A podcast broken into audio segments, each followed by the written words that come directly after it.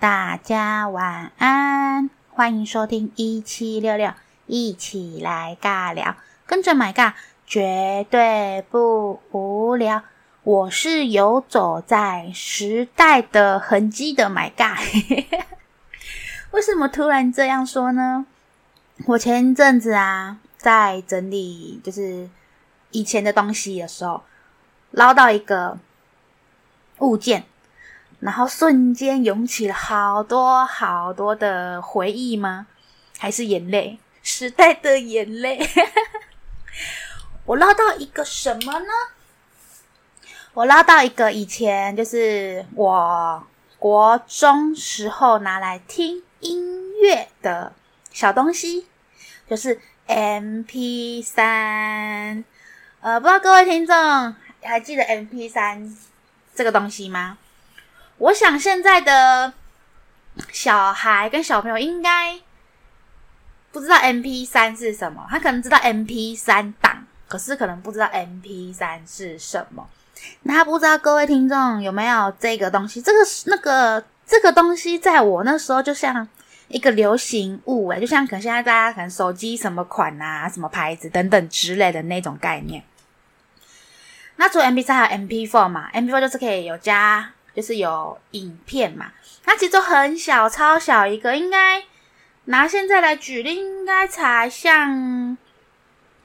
呃，可能早期的，也不是早期啊，就是，诶、那个 iPhone 手机啊，可能是四啊，然后再小一点那种概念，就很小，然后就翻到那个 MP3，然后就整个开始回想说，哇，对，这个整个真的是一个。时代在转换呐，在进步，在变迁呢。然后我就开始思回想起说，诶，我那时候我在比较小的时候，我在用的一些通讯软体呀，或者是一些物品。那我不知道各位听众有没有以前有没有用过这些东西啦？那时候我就看到想说，大家不知道还记不记得，就是因为像我们现在嘛，那我就分成 past past and now 嘛。过去跟现在，那现在可能我们很常用的就是那个 Instagram 或是 FB 啊，或是 Line，很平常嘛，就是很普通的东西。那有时候现在连很多小朋友其实好像不用 FB，我有听过我的学，应该不应该不不该说学生，该说学生吗？应该说我可能刚好教手作课，有些孩童他们其实根本没在用 FB，然后我甚至听说。就听过，不是听说，听过有人跟我说，FB 是老人在用的。你知道这个要戳哦，要戳到了，你知道吗？FB 是老人在用。我记得 FB 是我在高中吧，我高中前后的那时候流行起来的。那像 Line 啊、IG 啊、FB 其实就很普通嘛，很就是以现在来讲就是很普遍。那我们以我以前那时候是用什么吗？我不知道大家有没有听过即时通，就是通讯软体，也是需要用电脑的那种通讯软体。不知道有没有听众有用过即时通这个东西？那即时通那时候我们就很流行，就是可能啊、呃、下一下课之后回到家嘛，然后就会上线，然后就挂在线上，然后就说哎看看谁在线上啊。而且那即时通那时候有一个有一个功能是你可以叮咚人家。就是你要找人，就可以叮咚按叮咚，然后敲人家，喂，有人在家吗？那种之间那种概念，然后你的视窗就会突然跳出来那种感觉。然后再来就是还有一个无名小站，不知道无名小站就像一个部落格，然后在上面分享文章啊等等之类的。那像我们那时候啊，其实就很爱锁文章。然后就会打一些密码，然后就会写提示，然后提示就是你的好朋友才会知道那种那种提示，然后就可以按密码进去看你的写的文章。我觉得那时候就很流行这种，就是会锁文章啊等等之类的。那像我刚刚前面提到的即时通哈，我们还会很好玩。我记得有一次是我们高中去避旅吧的前一天晚上，还前两天忘记了，然后我们就集体整个班同学就讲好说，我们要换大头贴。换成那个呃合成图的那种大头贴，我记得那时候是和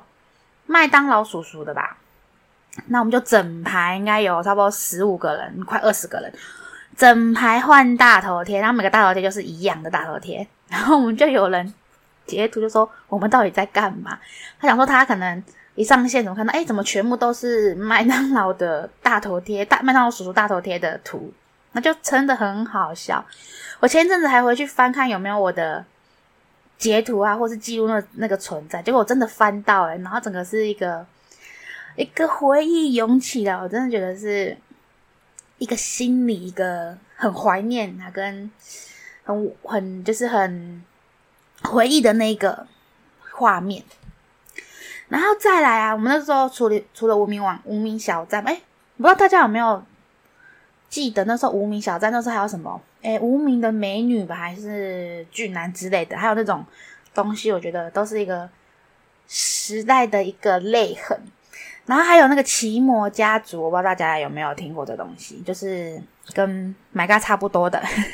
年年年龄层的，还有那个奇摩家族这种东西，像那种奇摩家族就会有分可能兴趣啊、星座啊等等之类的，会分类嘛，然后就会加那个家族，那有可能就进去里面，就是可能会分享一些彼此的心得啊、彼此的兴趣啊等等之类的。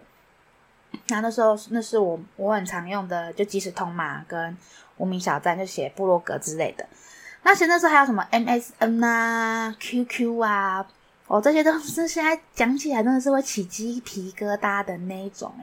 以前真的太有太多太多的回忆存在。然后其实以前除了会用通讯，就是即时通啊去做联络之外，其实我们还会有一种像交换日记。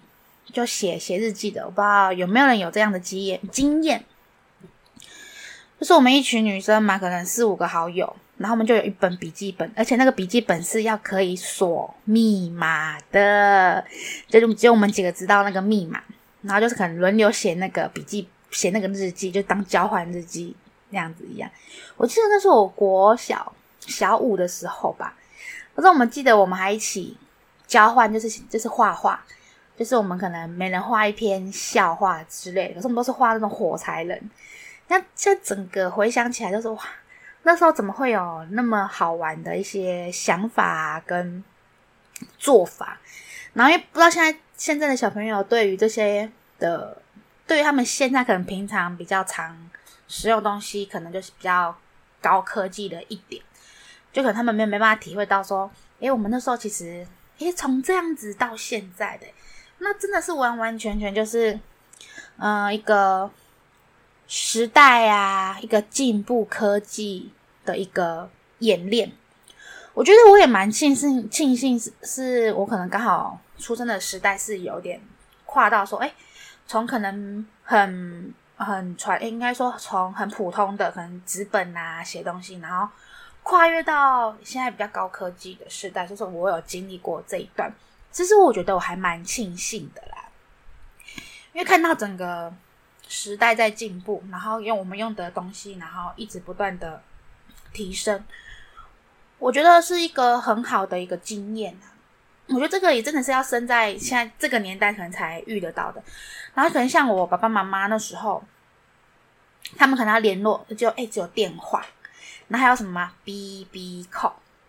我我真的有看过 BB Call BB Call 这个东西，可是是我记得应该是我幼稚园前用很很薄弱的那种记忆，因为我们人的记忆可能就是比较会停留，不是停留，就是可能从幼稚园时候开始比较有印象嘛，那可能是幼稚园前，那也是因为看自己的照片啊，然后才发现，哎，说哦，原来我家以前有在有开过那类似像那种电信行吧，然后我。就是家里就是会有那种比较那时候流行那些 BB Call 啊，一些电话等等之类的，所以我是有看过 BB Call 长怎么样，是实体哦，不是说看照片哦。你说可能之后之后可能上课干嘛，可能有看到图片啊或课本等等之类的。那我是真的有看过 BPB B co 本人的，我觉得哇好稀奇哦。然后就像回来回想回想回想起来，觉得哦原来 B B co 长那样，因为。长大后比较有印象的是，因为看电影会有那种 B B co 出现嘛。啊，B B co 就是电影是这样演的，啊，实际怎样我不确定。bbc 就是你可能收到讯息，然后你就要去可能打电话，然后请查号台等等职员，然后再转接什么等等等等转转转转，然后还找到你的人这样子。然后我现在回想，觉得这样子思思考起来，觉得 BB Call 也是一个蛮好玩的东西耶。然后 BB Call 嘛，那讲到手机，然后手机不知道大家对于手机的演变有没有特别的印象？我记得呃，网络上有一些文章好像有分享过，诶，手机的演变史。然后有一个叫做小海豚的，我不知道大家有没有印象。它原就是形状，就是也是椭圆形嘛。然后其实有个掀盖的小海豚。如果想知道 MyGod 在形容的那只手机小海豚的话，可以上网购搜寻一下它长怎么样。我有亲自拿过小海豚，而且是有拿到实体机，而且是可以打电话的。那就是我阿妈那时候在用的，我记得那也是我国小吧。就我阿妈那时候还是在用小海豚手机耶，那时候我就说这手机又好，就很蛮算中，没有说大算大只嘛，算中中间值啊。因为其实电话是从一开始很大嘛，可能什么大哥大、黑金刚啊等等很大一只，然后到后来越变越来越小只。那不知道大家有没有发现，从又很小只，然后又开始越来越大只，可是因为是荧幕越来越大。只是也是一个蛮好玩的一个思维，就是从原本大的，然后到变小的，然后到现在又变成大的。觉得时代就是一个很好玩，一直不断在转变呐、一直在演变的一个一个时代的事情，觉得真的很好玩。然后除了小海豚嘛，然后还有一个应该有一个一个不败机，就是那个 Nokia 手机，说怎么摔都摔不坏的手机。我真的看过有人做实验，就是怎么摔就摔不坏那个影片，我觉得真的很好玩。然后再来啊，还有报亚太，大家有没有记得？亚太首先说什么推那个网内互打免费，然后就是零元机嘛，就是那几款，记得好像有两款还三款吧，就零元手机，然后亚太的，只要拿出那一只手机，你就知道那个人用亚太。我记得那时候我是拿一只粉红色。可是我不是选大家比较常看到的，反比较比较方形。有一只有一款我就是比较长、比较方形的，然后粉的跟蓝的吧。那我自己的我是选另外一款偏比较小一点点，然后是白色跟粉的亚太手机。然后那时候就打，就常常是跟朋友的互打电话，然后就是聊那种一个小时的那种。那再也不是很流行，那时候也是蛮流行 Sony 的手机。我记得我那时候是我高中，我就有高一，然后换了一只手机。它长得就很像 MP4，它是也是掀盖式的，掀盖里面就是按键嘛，就数字键，然后关起来的话，它是就很像那个 MP4 有那个播放键，然后下上一曲跟下一曲的那种概念。我觉得那只是 Sony 手机，就很像长得像 MP4。然后那时候其实就会大家就会开始流行一些比较不一样的手机嘛。然后有一次我真的。蛮印象蛮深的，就是那一只好像也是 Sony 的，因为那时候比较推就是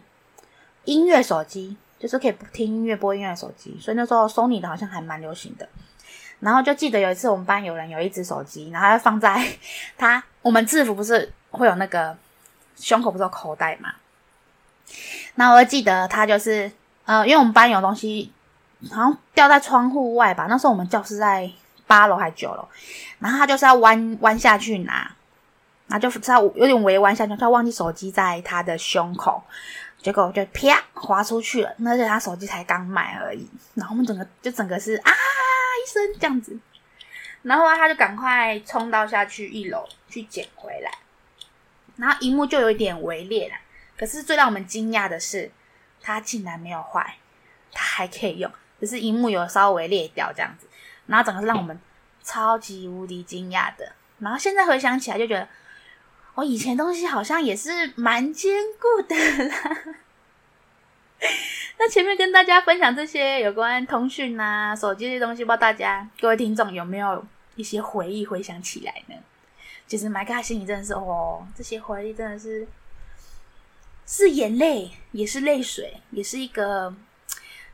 一个美好的记忆啦。那我就下段节目中再来分享有关其他时代的变迁的演练喽。那我们就进一段广告，休息一下。Hello，欢迎回到一起来尬聊。我是开始流着时代的眼泪的 My God。今天这一集其实真的让我还蛮有点小兴奋，也蛮激动的，因为就是开始回回忆起一些以前一些碰到的人事物，然后真的是会有点触触到心里的感觉。那前面聊到一些通讯软体嘛，然后是就是一些呃。电话，然后我们常用的通讯啊，跟联络的方式。然后后来，我后来又开始回想起说，哎，以前我们上课啊，以前常常，我记得那时候老师上课啊，有时候不是会写那个黑板嘛，然后我们都叫板书嘛。然后老师以前都会写板书，然后我们就要开始做笔记。然后我们以前是有那种就是抄笔记的那种记分的。所以那时候我就开始，我的我的铅笔盒里面其实就会有五颜六五颜六色的原子笔，因为这个是要看谁那个笔记做的最漂亮，然后就抄老师的板书。不知道现在板书这个词，不知道现在的小朋友有没有听过啦？就还写那个板书，因为黑板啊写板书，然后其实到到现在就演变成哎黑板其实变成是那种电子式的。有一次我去一间学校还是哪边上课，它的黑板其实就变成电子式的，就是可以直接啊写完就是直接自动可以消除的。而且我觉得像那其实那样，其实我觉得也是变像环保吧。因为以前会用写黑板，不是用那个黑板笔嘛。然后，因为那个其实好像有粉尘，只是对老师就是吸入可能就不太好，或者学生坐第一排常常会吸到粉笔灰，就是黑板那个比较叫粉笔嘛，那就有粉笔灰。然后对对人体的，就是呼吸道其实没有太好。所以如果现在演变成像电子式的，好像也不是一个坏处啦。可是我觉得就是一个呃时代的一个进步，而且是非常非常快的。然后以前除了板书啊，然后后来我有我有经历过，就是那个投影片，不是 PPT 哦，是一个塑胶片啊，然后会有一台机器，然后可以把那个投影片上面投射到那个白幕上，白色的幕上面。我不知道有没有听众知道我形容那个东西，它那就是有一个透明的塑胶片，上面应该有文字还是什么，而且它还可以做叠加。然后就可以就是转射投影到白幕上，然后就会出现上面写的字啊等等之类的。所以它进而演变就变成是说，我们现在哎有 PPT 有投影机，可以直接打在投影幕上白幕上面，然后老师直接做一个教学动作，而甚至是可以远端视讯。我相信这一阵子大家应该对远端啊上课的东西应该不陌生。而且真的也是因为疫情的关系，然后远端操作这个东西真的是进步的飞速的那一种。像前面有几集我也有提到说，啊，就是有关于疫情啊带给我们的一些影响，虽然可能有坏处，可是我觉得某些层面上也是促使我们进步很快的一环呐。所以我觉得很多事并没有说一定是坏或是好。我觉得就是不同的面向，它总是会有带给一些不同的影响，这样子。然后就上课就是变成用远端嘛，甚至说可以远端操控啊、远端视讯啊等等之类的。那像我们以前考试，对不对？考试不都纸本吗？虽然说现在也是蛮多纸本的嘛，然后交作业也就是以前不知道小老师有学艺鼓掌，或小老师要帮忙老师收作业，然后。报去老师的办公室不是吗？那现像现在啊，就是我们可以直接远，就是上课，然后作业做完了，可以直接上传的那一种，上传到老师指定的 FTP 或是云端这样子。然后甚至是考试都可以用电脑操作，就是无纸本，然后电脑直接操作操作就直接交卷的那种。然后甚至是我们直接。用手机上用不用手机用电脑直接上机考，就是考一些可能软体的操作啊，或是现场马上做出一个。诶像 My God 是学平面设计，多媒体设计的嘛，然后因为我们那时候考试就会很常会有上机考这种东西，因为可能有时候有些是直接呃，可能纸本直接考一考嘛，啊，可能是非选择题考一考。可是因为像我们刚学多媒体设计的，我们很多是要操作软软体，然后你要做东西嘛，所以那时候我们会蛮多就是，诶，作业是替代考试的，或是直接当场上机考的那种。然后讲到上机考，就回想到一个，有一门课是那个二 D 的，上 Flash，现在好像比较没有 Flash 的东西。然后那时候我们有教这套软体，然后那时候我们老师是规定说，我们可以带笔记进去，可是只限于纸本，不能用手机都不行。然后是可以带纸本的笔记进去。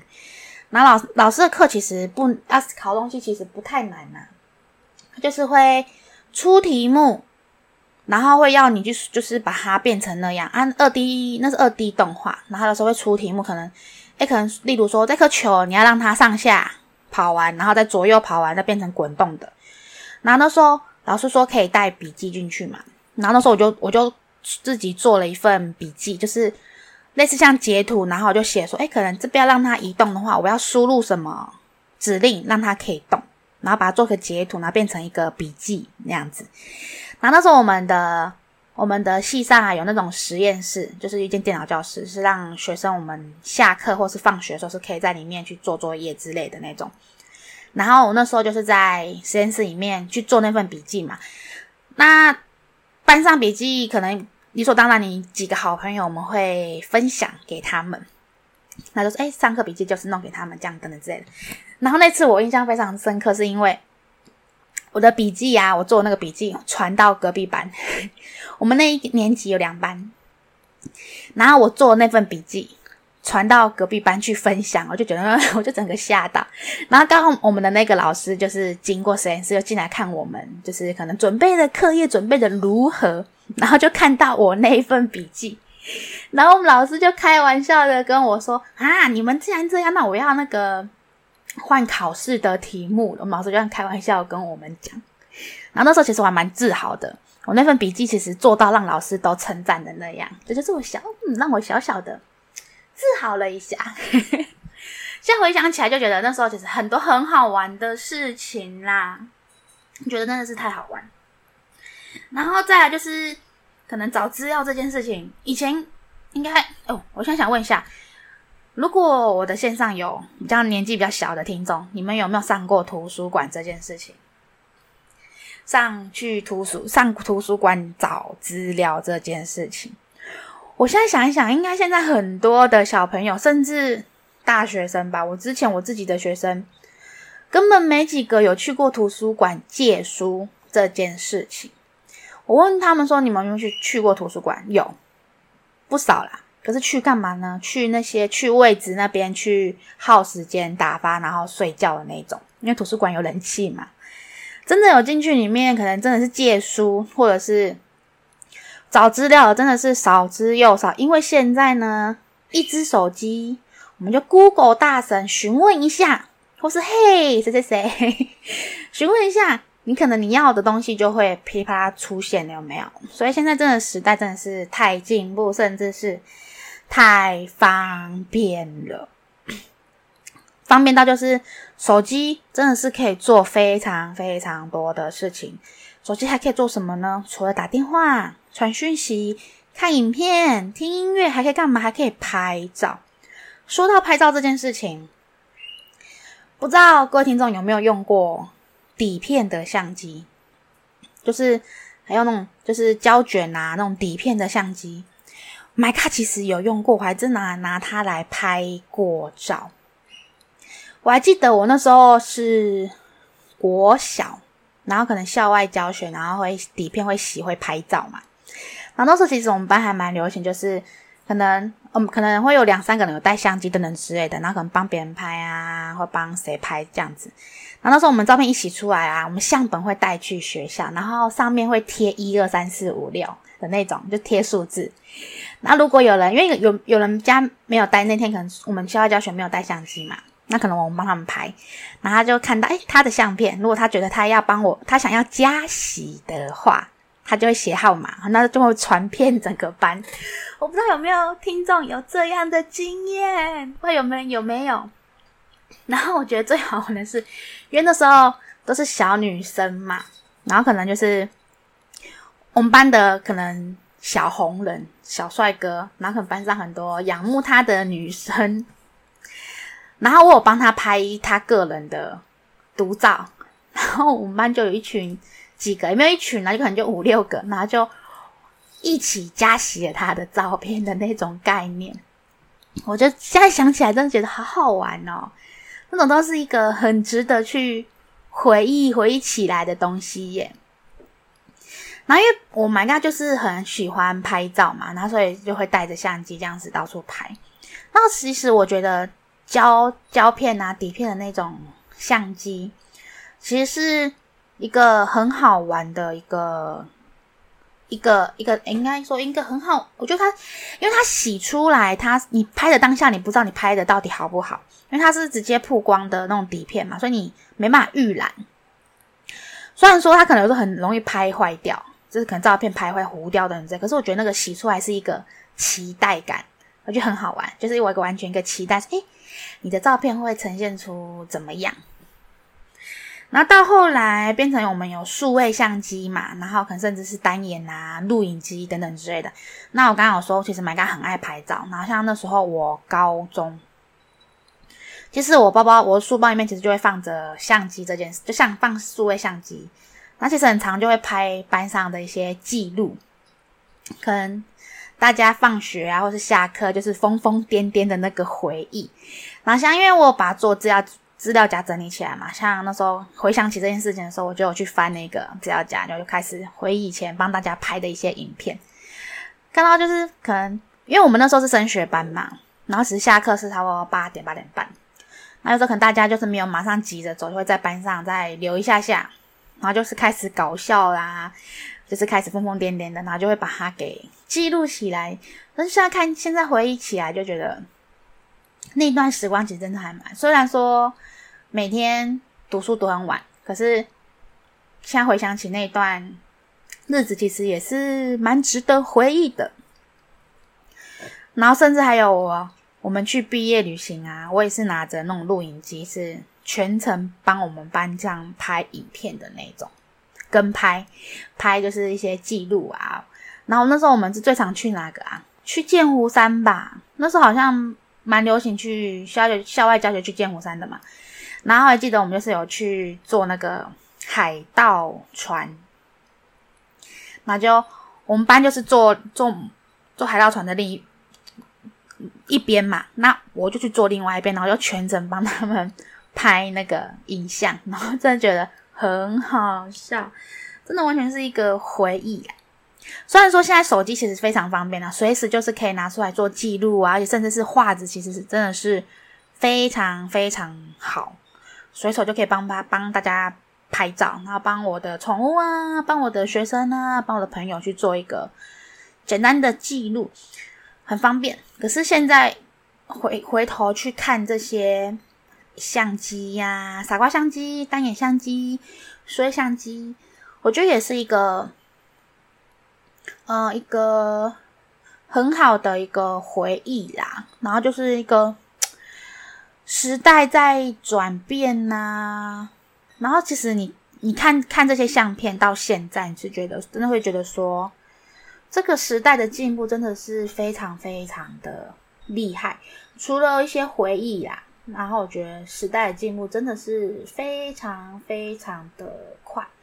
那除了就是。这些硬体的东西呀、啊，就是我刚刚想要诶一些软硬体的东西。软体就是可能诶我们的手，以手机里面的 APP，手机上也方便可以做笔记，然后通讯软体，然后听音乐，拿到相机呀、啊，我们的做作业呀、啊，跟考试的方式，就是软硬体就是有点变迁的不一样。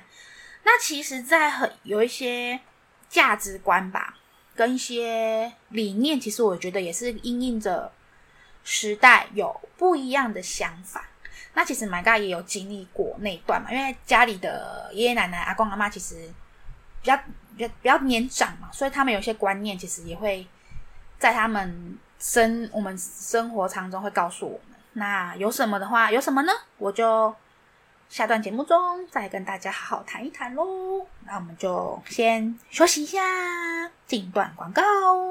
Hello，欢迎回到一起来尬聊。我们前面聊到了软硬体可能因应的时代的变迁而有不一样的转变，然后甚至是进步的的情形嘛。那其实有一些思想啊、逻辑啊，跟一些观念，我觉得也是跟着世代而有不一样的变迁。像我小时候，其实我的阿公啊，很喜欢就是公告。讲古就是讲他比较他年轻一辈的一些事情，然后我印象比较深刻的是我的阿公阿妈，因为像我依我们现在的呃逻想法啦，就是跟就是我们听到一些早期早一辈的人讲的故事，就是以前好像都是那种可能相亲，可能才见个一次两次面就。呃，就结婚的、生小孩的那样子，那可能都是因家里安排呀、然后相亲等等之类的。那我的阿公跟我说啊，他那时候啊，他跟我阿嬷相识是自由恋爱来的，然后且甚至是我阿嬷是不顾一切的，就是跟我阿公就是上来台北吧，就跟随我阿公的那种。我听到就哦，这段浪漫又又那种激激动的那种恋爱史，哇塞！这种事情发生在我们现在现代，好像是蛮蛮正常的，就是因为时代的变迁嘛，所以这种事情还蛮蛮常看到的。可是这件事情如果发生在啊、我想一下，我的爷爷、我的阿公阿妈那时候应该是。五零年代吧，五五十五十，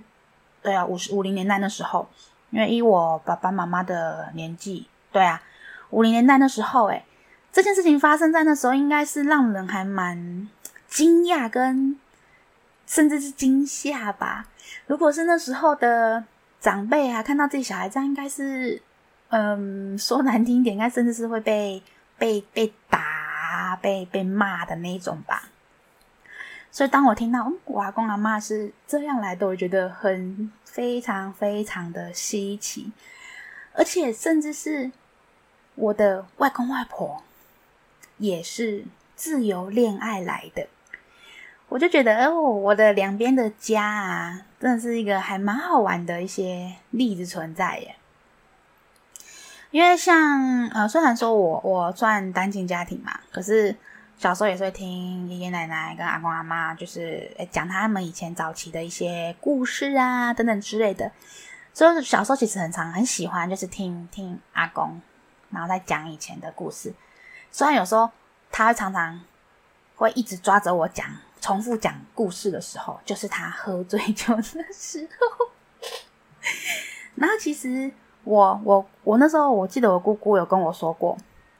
我那时候我阿妈跟我说。我姑姑她小时候啊，就是在她还小时候，我我阿公也是会，就是可能不小心喝醉了，然后就会抓着他们一直讲东西，讲讲讲，就是就是碎碎念，或是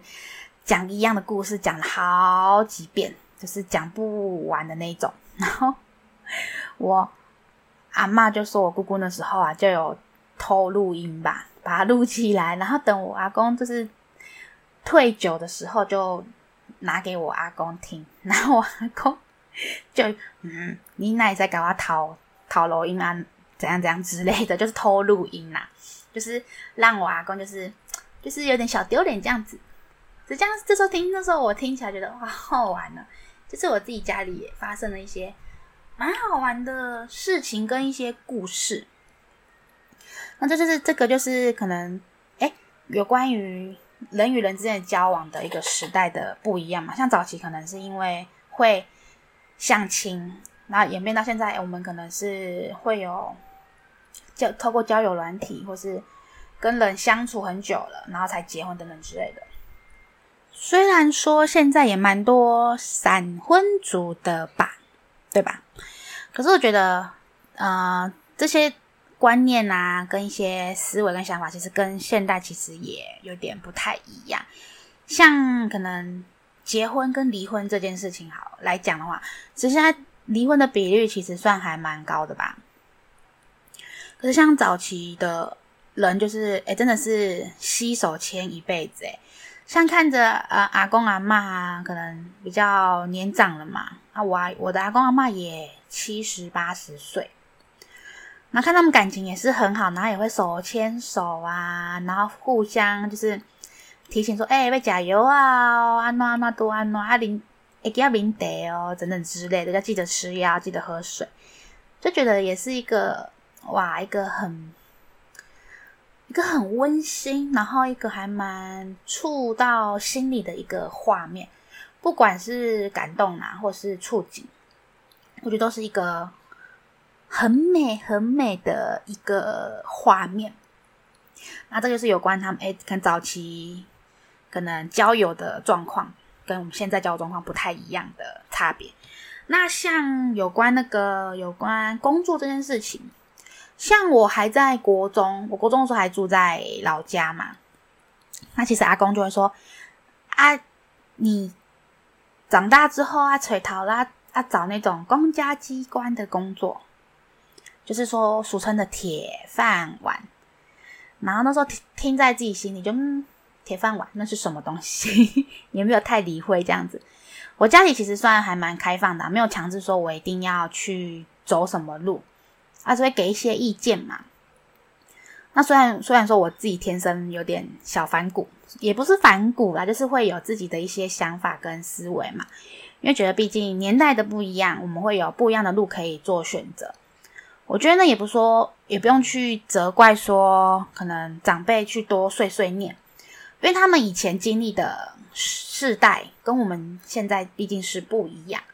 所以长辈可能多念了两句的话，我觉得我们也不用去去烦，就是回嘴，就是硬吹硬挤，就听听就好嘛。而且甚至说可以，我们可以拿一些例现在的例子去举例给他们听，因为其实他们是愿意听的啊。像有时候我诶，我可能我现在做工作，然后可能有时候回家，我阿妈就问我说：“诶，我现在在干什么？做什么之类的？”那我就会跟他说：“啊，可能诶，他说那个是什么？”他就多解释一点给他听，他就说：“哦，原来现在是流行这些东西哟。”所以有时候可能，呃，家里的亲戚长辈可能比较年长一辈，有时候可能过年啊遇到的时候就多念了两句，我觉得没关系，我们不用用呃一副好像不耐烦的表情啊，或是心情去回复他们啊。如果我觉得就跟他们说：“哎，你现在做什么？现在流行什么？现在大家都这样。”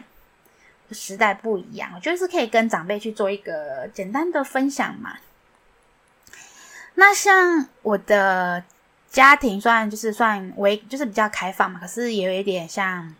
偏重男轻女。像我哥哥，我上面还有一个哥哥，我哥哥是算我这一辈的长子吧，第一个，那又是男生哦，其实是真的是宠到一个极致吧，家里尤其是阿公。所以阿公阿公其实也很疼我，可是就是呃男女比看起来就是更疼男生，不止疼我哥哥，他其实也我阿公也疼疼我的小小堂弟，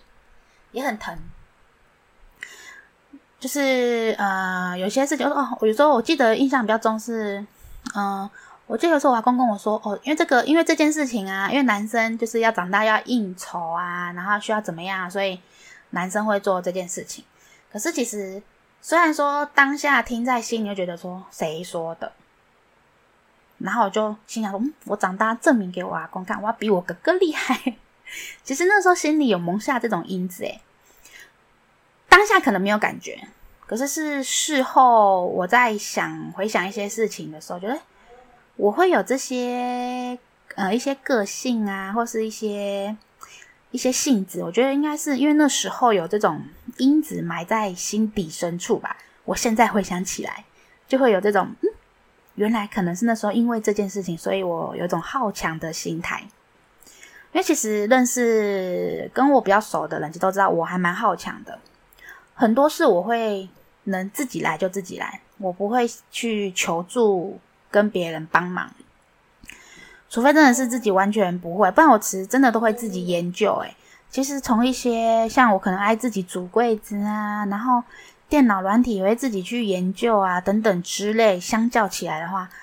我朋友说我真的是一个什么都会的人，就常常在我我朋友的话语之间，他说：“My God，你到底有什么东西是不会的呀？”然后就反看他，这个东西不是学就会了吗？我觉得其实学习就是这样，如果你真的愿意去学，真的是没有什么是我们不会的，只是看我们有没有兴趣跟去学这件而已。好比说，像有些做有刷油漆的，诶，有很漂亮的女生在做油漆，也在刷油漆的，我觉得那个也很厉害耶。而且说真的，我觉得刷油漆是一件很很大的艺术，要刷的很平整，然后很漂亮，没有接缝，那个功夫要很厉害耶。因为我有曾经有尝试着自己刷油漆，我记得是要刷刷哪边的墙壁，我有点忘记了。那个真的很难呢，你要整个很平整，而且刷油漆的那个技术，像我举例就是，可能如果你是竖的刷，就上下刷，你就等于你整面都要，其实要好像要上下刷吧，不要说一下上下，拿下左右，那个痕迹其实就会很明显。这个其实都是很多各行各业的妹妹嘎嘎，就是技巧，真的是要去学习之后，你就会发现说哇。真的是行各行各业都有自己的独门的诀窍，所以也是因为我自己个性好强，就变成是可能我我这碰到这件事情，我就会自己想自己先想办法去学习，然后去去把它学会。啊，我再跟大家举一个很好玩的例子，就是呃，我曾经听我的我在学生大学时期在学生会嘛，然后。有人跟我说，他们就是会有一个习惯。他说，如果有任何事情要发生的时候，或是有什么问题的时候，都会先转头叫一声 “My God”。因为我的位置，因为我是做秘书的职职务嘛，然后我都是坐最后一排。然后我们还因为呢，我们那间办公室有两排嘛，然后我就最坐后排，所以他们就说有什么事情先转头叫 “My God” 就对了。然后我心想，嗯，什么东西？所以那时候其实我也有养成我一个个性，就是大家问我任何问题的时候，如果真的问到我不会的，我会先跟他说：“你等我一下，我会去求答案。”只是像现在很多人习惯说：“哎，直接回说，哎，我不知道。”可是像我的个性，我是会去追求一个答案的。可是其实到我现在，其实我觉得这这个习惯。我觉得我要先稍微的改一下。我曾经有跟我学姐聊过天呐、啊，她说人呐、啊、不要什么都会，要适时的要呃装不会。我学姐曾经跟我讲过这句话，其实我有呃很深很深去思考了一下这件事情。呃，去学那么多东西，不是想证明自己多厉害啦。以我我来讲，以我自己的个性来讲。我会这么多，我会那么多东西，其实并不是想要证明自己多厉害，而是我想要去去嗯照顾人的心态吧。我一直就是以一个，诶，我能做我就多做一点，然后照顾人的心态去做这件事情。虽然有时候会让自己有点疲累，所以我这一两年就开始学会呃，就适时的放下一些事情，不要把自己弄得那么疲劳。我们才可以做更多嘛，不然你一下子就累了，你就没办法做很多事情。那今天以上这些分享呢，是 My God 的时代的眼泪。那不知道各位听众有没有自己的时代的眼泪呢？欢迎写信进来告诉 My God。我非常好奇诶，有关时代眼泪这件事情。就我今天以今天分享的东西，不知道有没有各位听众有不一样的一些。事情可以告诉 My God，我超级无敌好奇的。对于这种东西，我真的是很有兴趣知道。欢迎各位听众写信进来告诉 My God，你的时代的眼泪到底有什么呢？My God 的信箱一七六六 OMG 小老鼠 Gmail.com，欢迎写信进来喽。那我今天的分享就暂时到这边，下礼拜同一时间，每周一的。晚上九点到十点，一起来尬聊，跟着买尬，绝对不无聊的。大家说对不对呀？好啦，先这样啦，我们拜拜。